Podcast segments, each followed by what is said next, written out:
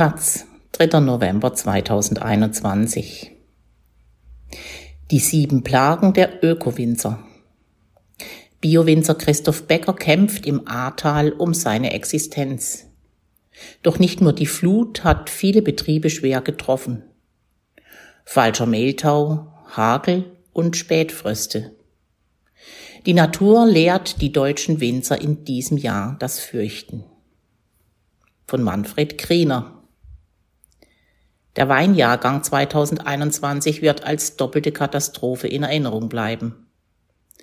Bei der Jahrhundertflut an der Ahr sind mehr als 40 Weingüter von Schlamm und Wassermassen verwüstet und große Flächen der Weinberge weggerissen worden.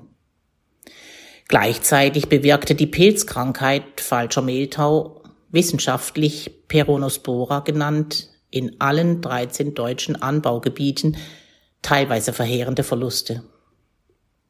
Vor allem Biowinzer büßten in vielen Regionen fast die Hälfte ihres üblichen Ertrags ein. Manche ernteten gar nichts.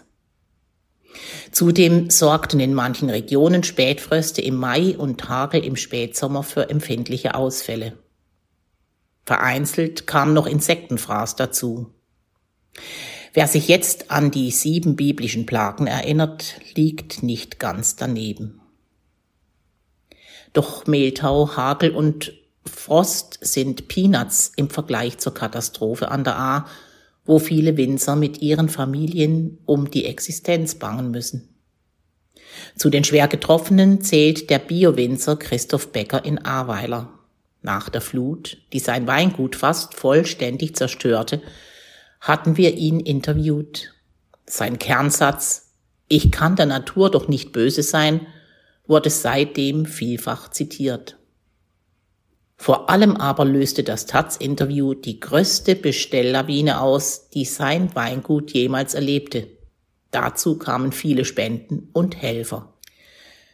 Mitte Oktober hat Becker die schnellste Lese seit Bestehen des Weinguts abgeschlossen. Auch das Ergebnis ist historisch. So schlecht wie noch nie. Die Qualität sei halbwegs in Ordnung, die Weine werden schmecken. Aber die Menge reiche nicht zum Überleben, sagt Becker.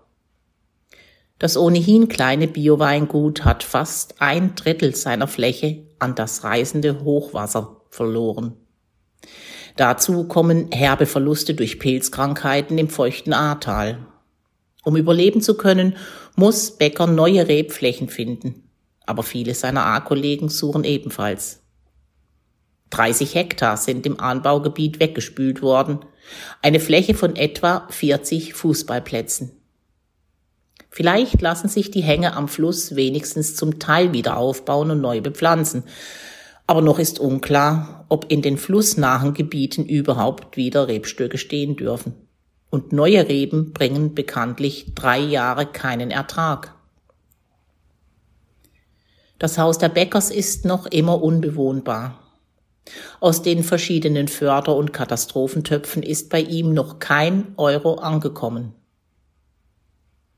Immerhin, die Familie und viele Helfer haben das Weingut wieder funktionsfähig gemacht, neue Fässer und Behälter wurden gekauft, die Presse bekam einen neuen Motor, Schutt und Schlamm sind weggeräumt.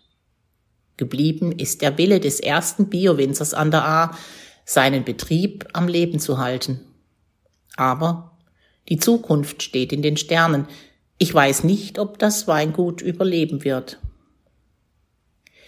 Bisher zählten deutsche Winzer eindeutig zu den Gewinnern der Klimakrise. Mehr Sonnentage und höhere Temperaturen haben die Weine kräftiger, alkoholreicher, cremiger gemacht. Kein Vergleich zu den dünnen, oft säuren Säftchen der 1980er Jahre. Doch jetzt zeigt der Klimawandel mit Starkregen und Fluten, aber auch mit aggressivem Pilzbefall immer öfter sein hässliches Gesicht. Die konventionell bewirtschafteten Weingüter reagieren mit verstärktem Pestizideinsatz auf die Pilzkrankheiten. Teilweise werden Cocktails von mehreren Mitteln gleichzeitig ausgebracht, mit mehr als 20 Spritzungen bis zur Lese. Biowinzer haben daher sehr viel größere Probleme, denn sie können lediglich Kupferverbindungen gegen den Pilzbefall ausbringen. Wir müssen neue Wege suchen, sagt Polan Köpfer vom Bundesverband ökologisch arbeitender Weingüter Ecovin und zugleich Betriebsleiter beim badischen Weingut Zähringer. Seine Lesemannschaft habe nur 30 bis 50 Prozent der Normalernte eingebracht. Eine Hauptplage sei in diesem Jahr der falsche Mehltau, eine Pilzkrankheit, die nach Köpfers Beobachtung in den vergangenen Jahren immer virulenter geworden ist. Früher sei er mit vier bis fünf Kupferspritzungen gut ausgekommen, aktuell waren 15 Behandlungen nötig. Und trotzdem gab es starke Verluste. Die Weintrinker werden das kaum bemerken. Denn aus diesem schwierigen Jahr wird man gute Weine trinken können. Die Natur gibt uns nicht nur das Böse, resümiert Paulin Köpfer. Die stark dezimierten Trauben hätten eine gute Balance und viel Geschmack. Und endlich auch wieder schöne Säurewerte, nachdem viele Winzer in den drei Hitzejahren zuvor immer wieder mit Säurezusätzen nachhelfen mussten, um die Moste zu stabilisieren und die Weine attraktiver zu machen. Der Jahrgang 2021 wird schlankere, rassigere Tropfen bringen. Vor allem aber wird er die Frage aufwerfen, wie sich die Biowinzer künftig besser gegen Pilzkrankheiten wappnen können. Die Branche ist alarmiert. Die Sommer sind nicht nur heißer geworden.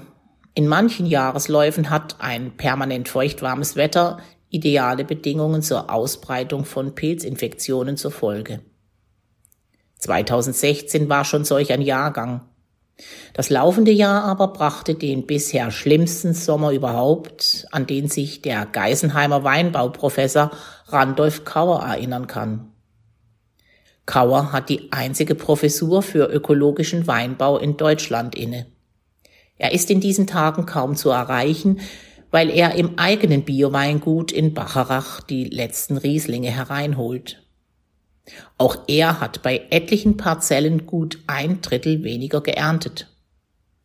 Was tun? Der Bioprofessor kämpft seit Jahren für die Wiederzulassung des Pflanzenstärkungsmittels Kaliumphosphonat für den ökologischen Weinbau. Dann hätten die Biowinzer endlich eine zweite Waffe gegen den falschen Mehltau. Phosphonate sind ein sogenanntes systemisches Mittel. Sie werden im Gegensatz zum Kupfer, das sich schützend über die Blattoberflächen legt, von der Pflanze aufgenommen und sind deshalb nicht zugelassen. Kauer hält sie für toxikologisch unbedenklich. Rechtzeitig ausgebracht stärken sie die Rebstöcke. Sie könnten sich besser gegen Pilzbefall wehren. Die Reben sind dann einfach fitter, sagt Kauer. Doch in der EU würden vor allem die Weinbauländer Italien und Frankreich, die selbst weniger von den Pilzproblemen betroffen sind, die Zulassung blockieren. In den vergangenen Jahren wurden eine Reihe von pilzwiderstandsfähigen Rebsorten wie Regent, Johanniter und andere Trauben gezüchtet, die in etlichen Biobetrieben mit Erfolg kultiviert werden. Doch die große Mehrheit der Kundschaft zögert, Sie trinkt lieber Klassiker wie Riesling, Silvaner oder Spätburgunder. Es gibt immerhin Hoffnung. Die gegen Pilzkrankheiten wirksamen Genabschnitte der Piwis sind identifiziert und könnten womöglich züchterisch, auch ohne Genmanipulation, auf die klassischen Rebsorten übertragen werden. Das allerdings dürfte noch einige Jahre dauern. Gegen den leichter zu bekämpfenden echten Mehltau können Biobetriebe Schwefelspritzen und auch Hausmittel wie Backpulver und Fenchelöl einsetzen. Beim falschen Mehltau haben sie nur das Kupfer.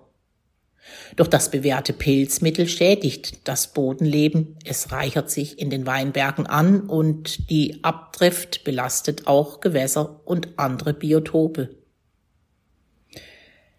Das Umweltbundesamt hat die Toxizität von Kupfer wiederholt problematisiert. Deshalb ist bei den Biobetrieben der Kupfereinsatz auf drei Kilogramm je Hektar minimiert worden. In diesem Jahr mussten viele Betriebe auf vier Kilo hochgehen und die Überschreitung den Kontrollbehörden melden. Als Konsequenz müssen sie in den nächsten Jahren weniger spritzen, um langfristig die 3-Kilo-Grenze einzuhalten. Doch selbst zweimal wöchentlich eingesetztes Kupfer konnte den Pilz in diesem Jahr in vielen Regionen nicht bändigen. Biobetriebe wie der von Robert Kroninger, die auf Kupfer verzichten, hatten keine Chance. Der badische Nebenerwerbswinzer besitzt kleine Burgunderflächen, die noch bis Mitte Juli sehr gut ausgesehen hätten, dann aber unter Infektionsdruck schnell zusammengebrochen seien. Kroninger gehört zu jenen experimentierfreudigen Pionieren, die unkonventionelle Wege gehen und probiotischen Pflanzenschutz anwenden. Er bringt dazu Pflanzenextrakte von verschiedenen Kräutern, von Wermut und Weidenrinde aus. Vor allem aber setzt er auf Komposttee. Dazu wird eine stark bakterienhaltige Kompostbrühe gespritzt, deren Mikrobiom sich als Abwehrriegel schützend auf den Blättern breit macht. So findet der Pilz keine Angriffsfläche. Doch in diesem Sommer war der falsche Mehltau stärker. Kroninger meldete einen Totalverlust. Wer jetzt am Telefon einen greinenden Winzer erwartet, wird enttäuscht. Er habe sich darauf eingestellt, dass ihm seine Methode im Schnitt alle vier, fünf Jahre herbe Verluste bis hin zum Totalausfall bringt, so Kroninger. Die guten Jahre dazwischen müssten es dann eben ausgleichen. Seine Reben hätten den Pilzbefall trotz allem gut überstanden, seien gestärkt und fit für die nächsten Jahre. Kroninger will auch künftig den probiotischen Weg weitergehen. Vielleicht hat er Glück. Auf das Schreckensjahr 2021 sollten rein statistisch wieder einige trockene Hitzejahre folgen. Dann wird statt Fluten und Pilze die künstliche Bewässerung wieder das große Thema im deutschen Weinbau werden.